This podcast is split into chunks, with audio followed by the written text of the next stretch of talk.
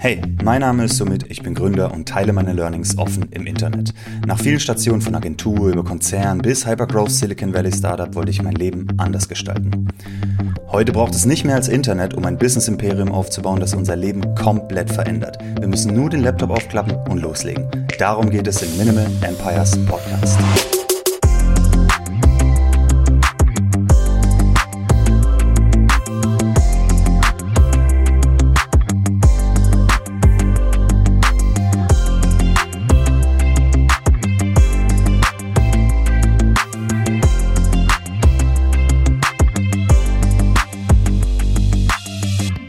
Herzlich willkommen zu Minimal Empires Folge 42 und heute sprechen wir ein bisschen über Lifetime-Abo versus normales Abo.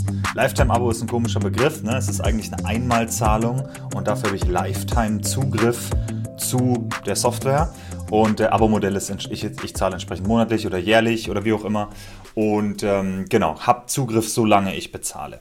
Ich bekomme bei Parkett immer wieder die Anfrage von Kunden, warum wir keinen Lifetime-Deal haben, ob es einen Lifetime-Deal gibt.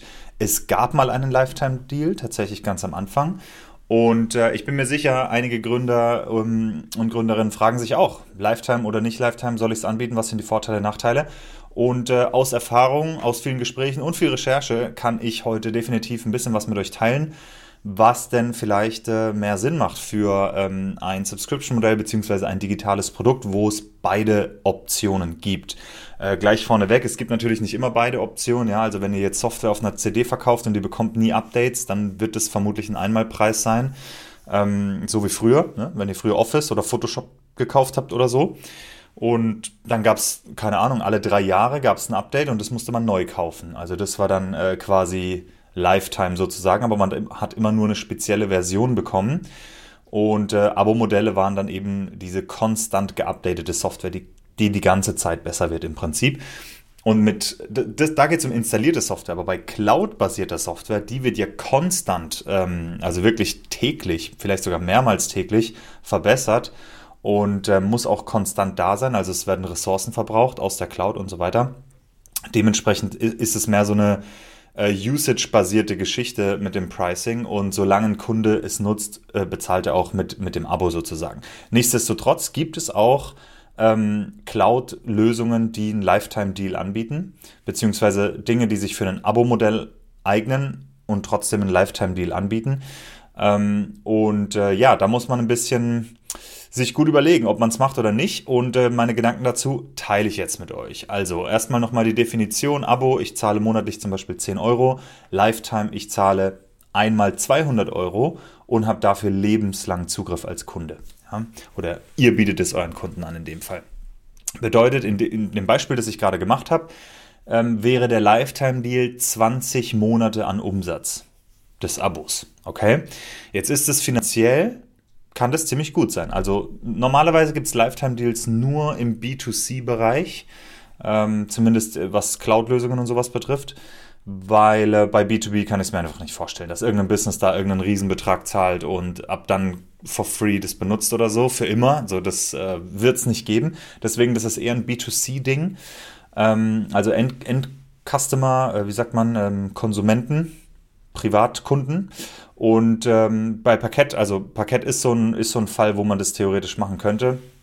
Es ist äh, Privatkunden und es ist eine Cloud, aber es sind eben auch immer konstante Kosten mit verbunden. Und ähm, ähm, wo, wo ich zuerst drauf kommen will, ist der Lifetime-Preis. Also wie hoch soll ich überhaupt den Preis ansetzen?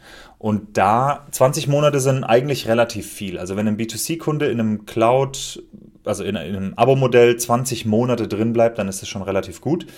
Ähm, aber eigentlich, eigentlich tut man das nicht so random bestimmen. Das kann, muss man vielleicht am Anfang machen, aber normalerweise guckt man sich den Customer Lifetime Value an, also LTV.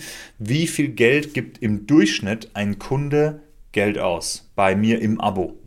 Und mit äh, fortschreitender Zeit, also je länger man am Markt ist, desto mehr steigt es hoffentlich. Am Anfang ist es natürlich, ihr führt das Produkt ein und sechs Monate später kann der Lifetime Value ja nur sechs Monate sein, weil es das ganze Produkt nur sechs Monate gibt.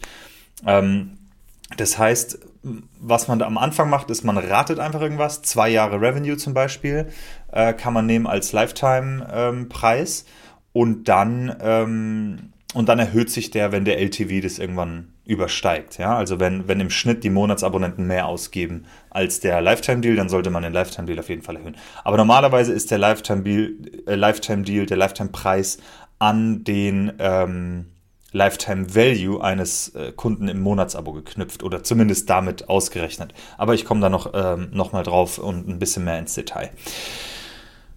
Das Problem ist jetzt, wenn man den Lifetime Value, beziehungsweise, sorry, wenn man den Lifetime Preis, also den äh, lebenslangen Zugriff, den Preis dafür, ähm, wenn man den jetzt auf irgendwas setzt, sagen wir mal in unserem Beispiel wieder hier 200 Euro, und dann nehmen nur die Leute diesen Lifetime-Preis, die normalerweise mehr im Abo ausgeben würden als, der, als im Average. Ja, also wenn der ähm, Durchschnittskunde im Abo 150 Euro ausgibt und dann ist er nicht mehr Kunde, dann hört er auf, das Produkt zu benutzen und kündigt sein Abo. Ähm, dann gibt es ja welche, die sind drüber, welche, die geben 200 Euro aus und es gibt welche, die geben nur 100 Euro aus.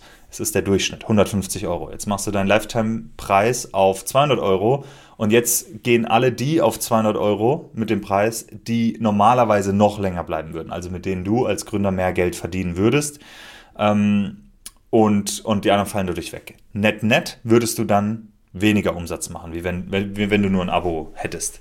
Die andere Seite der Wette ist natürlich, dass äh, Leute den Lifetime-Deal nehmen, die normalerweise nicht so lange da bleiben würden. Ne? Also die dann 100 Euro im, im, Abo nur ausgeben würden, dann aber 200 Euro ausgeben, äh, zum Beispiel. Oder die nur den Average ausgeben, 150 Euro. Ähm, und äh, dass die auch ins Lifetime-Abo gehen. Das weiß man vorher nicht. Das äh, wirst du auch nie wissen, auch wenn es passiert, weil es ist immer so ein hm, hätte, könnte und so weiter. Ähm, aber nichtsdestotrotz, das sind die beiden Seiten, ja, wo, die, man, die man da entsprechend beachten muss. Ich glaube, die meisten Konsumenten wissen am Anfang nicht, wenn sie ein Produkt kaufen, ja, werde ich das die nächsten zwei Jahre benutzen oder so. Und du wirst es auch nicht wissen. Deswegen ist es so ein, also es muss einem bewusst sein, aber ich persönlich halte es für relativ unwahrscheinlich, dass nur die Leute, mit denen man mehr verdienen würde als den Lifetime-Deal, also den höheren LTV haben im Abo, ähm, dass nur die dann den Lifetime-Deal nehmen. Das das halte ich für sehr, sehr unwahrscheinlich. Ähm, sehr, sehr unwahrscheinlich, wirklich. Deswegen ähm, einen Lifetime-Zugriff anzubieten für einen einmaligen Preis, das kann vor allem am Anfang ganz cool sein. Also als Parkett gestartet ist, habe ich das auch gemacht aus, aus zwei Gründen. Äh, zum einen, um zu gucken, wie hoch ist denn das Commitment der User? Ja, wenn jetzt jemand sagt, ich mache ein 5-Euro-Abo, okay, das wird die ersten zwei, drei Monate, das ist kein Stress, ja. Da hast du einen Kaffee, auf den du verzichtest im Monat, um dir das leisten zu können. Fünf Euro im Monat kann sich eigentlich jeder leisten. Ähm, aber wenn ich einen Lifetime-Deal von 180 Euro mache oder 280 Euro, so war das damals, ähm, das ist schon ein anderes Commitment. Und das zeigt dann zumindest, wie sehr, äh, ob es Kunden gibt, die an das Produkt so sehr glauben, ja, die so Need haben, dass sie das dafür bezahlen würden. Das war einmal cool zu wissen. Und auf der anderen Seite habe ich natürlich das Kapital sofort, um damit zu arbeiten. Ihr wisst, ich bin bootstrapped, Parkett ist bootstrapped, ähm, hatte keine Investoren. Das heißt, am Anfang vor allem gibt es kaum Kapital, mit dem man arbeiten kann. Ich habe 100 Euro pro Monat reingesteckt, aber das, also sobald man 100 Kunden hat oder so, ist das ja irrelevant. Ähm, und dann kamen immer nur diese 5 Euro halt pro Monat rein. Und wenn man 10 Kunden hat, dann sind es halt 50 Euro. Wenn man 100 Kunden hat, sind 500 Euro und so weiter.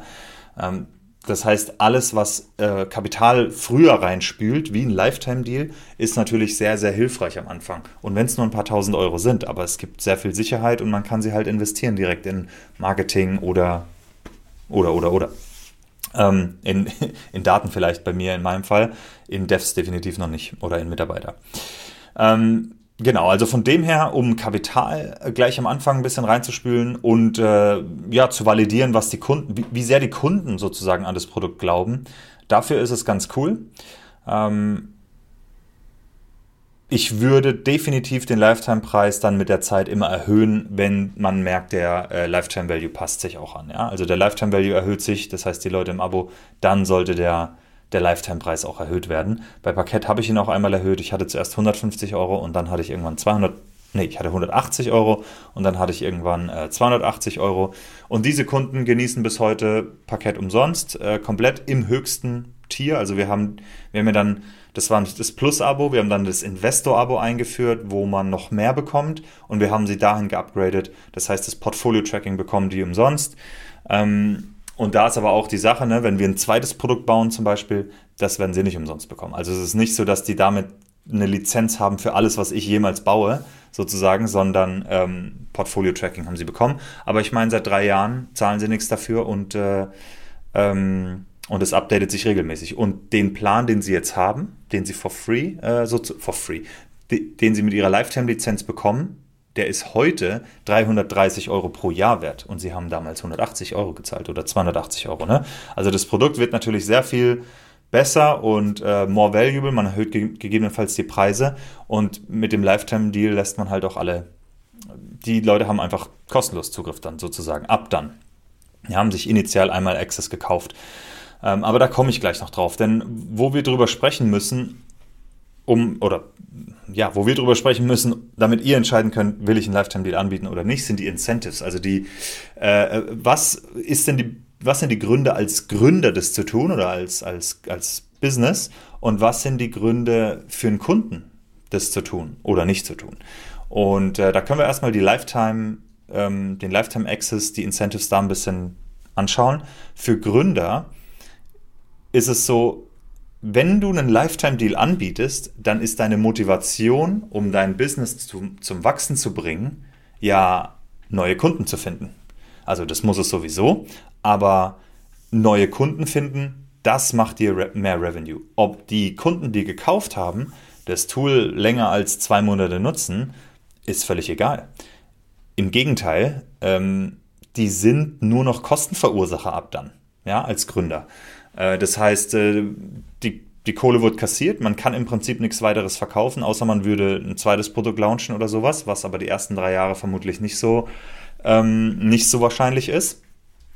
Sorry, ich muss hier kurz die Katze verjagen, die hier nebenher die Scheibe angreift. Ich hoffe, das äh, stört den Ton nicht so.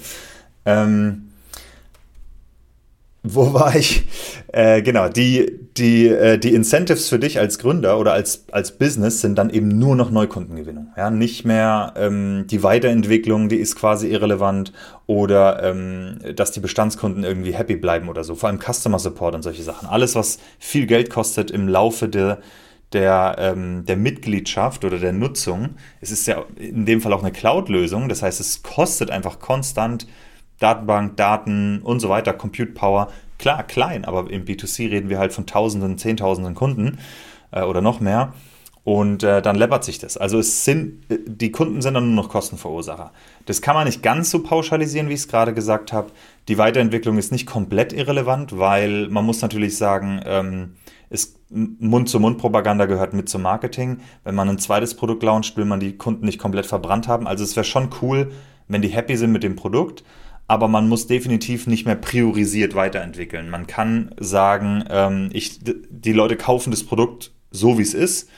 Und solange die damit happy sind, ist cool und ab und zu mal haut man ein neues Feature raus oder so. Aber man muss jetzt nicht Vollgas geben, um die die ganze Zeit bei der Stange zu halten. Also in dem Fall für Gründer eigentlich ganz gut, was, äh, was den Lifetime-Deal betrifft. Für den Kunden ist der Lifetime-Deal natürlich super. Ähm, sie zahlen einmal und haben lebenslang Zugriff. Mein persönliches Problem damit ist, äh, muss ich mittlerweile zumindest gestehen, früher hätte ich das noch anders gesehen, aber aktuell ist es so, ich will, wenn ich eine Software nutze, dann will ich Sachen erwarten. Zum Beispiel, nun, nehmen wir Parkett mal wieder als Beispiel. Da erwarte ich als Kunde, dass wenn eine neue Aktie an die Börse, äh, ein neues Unternehmen an die Börse kommt, dass die Aktie da gelistet ist. Wenn ein neuer ETF aufgelegt wird, ist es da gelistet, dass ich aktuelle Kurse habe, dass Splits und sowas eingepflegt werden, was passiert. Also Dinge, die einfach neu passieren, da will ich, dass sich Parkett drum kümmert, ähm, damit ich das nutzen kann. Und wenn irgendeine neue Assetklasse super hip wird, dann will ich die auch tracken können und dann will ich das Parkett, das Parkettteam das implementiert. Das heißt, ich will, dass das Produkt sich verändert ähm, und besser wird und, und, und ne, äh, sich, sich weiterentwickelt oder zumindest mal datenmäßig immer auf dem, auf dem aktuellen Stand ist. Ähm, aber es fällt mir persönlich zumindest schwer, diese Erwartungshaltung gegenüber einem Unternehmen zu stellen, wenn ich nichts dafür bezahle, sozusagen. Ich habe einmal gezahlt, das ist klar, aber jetzt will ich ja, dass sie weiterarbeiten. Ich will Customer Support, ich will Veränderungen, ich will vielleicht ein neues Feature oder eine neue Assetklasse und so weiter. Aber ich habe dafür nichts gezahlt. Das heißt, ich persönlich weiß, wenn ich zu wenig oder kaum was oder ich habe das Gefühl, ich bekomme viel mehr Mehrwert, als ich dafür bezahle, dann fällt es mir zumindest schwer hinzugehen und zu sagen, ich erwarte das. Das ist genauso wie bei Open Source. Open Source Software ist da, ähm, die Leute arbeiten umsonst, die Teams. Wenn ich das jetzt benutze, was für eine Anspruchshaltung kann ich denn an die Maintainer stellen? Die machen das in ihrer Freizeit, die machen das kostenlos, die kriegen dafür keine Kohle, ich zahle dafür nichts. Und trotzdem gehe ich hin und sage, hey, das, das ist voll kacke, dass das jetzt so ist oder das müsst ihr so machen oder ich brauche die Features und so weiter und ich erwarte, dass die kostenlos für mich arbeiten.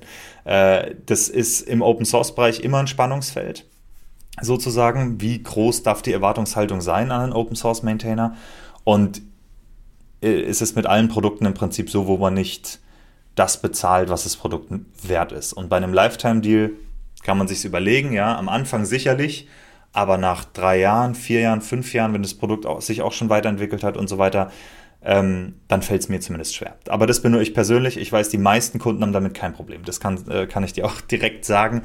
Ähm, deine Kunden werden da keine moralischen Probleme haben, auch wenn du es kostenlos anbietest, die höchsten Forderungen zu stellen. Deswegen, ähm, ja, das ist für die Kunden kein Problem. Also für den Kunden ist es gut, zahlen einmal, haben für immer Zugriff und werden dir auch die Anspruchshaltung entsprechend entgegenbringen und sagen, update das Ding. Wir sind zehn Jahre drin, die Firma ist noch nicht pleite. Ähm, ich erwarte da immer noch Weiterentwicklung. Und ja, der Lifetime-Deal wird das Unternehmen auch weiter tragen, wenn man immer neue Kunden findet. Das ist halt wichtig. Ne? Das, das, ist die einzige Art, wie äh, der Umsatz steigt, beziehungsweise auch einfach bleibt. Das muss man auch sagen. Ne? Äh, man wird dann viel Umsatz auf einen Schlag machen, aber man muss eine Neukundengewinnung quasi aufbauen, die die ganze Zeit am Start ist, die immer neue Kunden reinspült, sonst wird der Umsatz sinken entsprechend.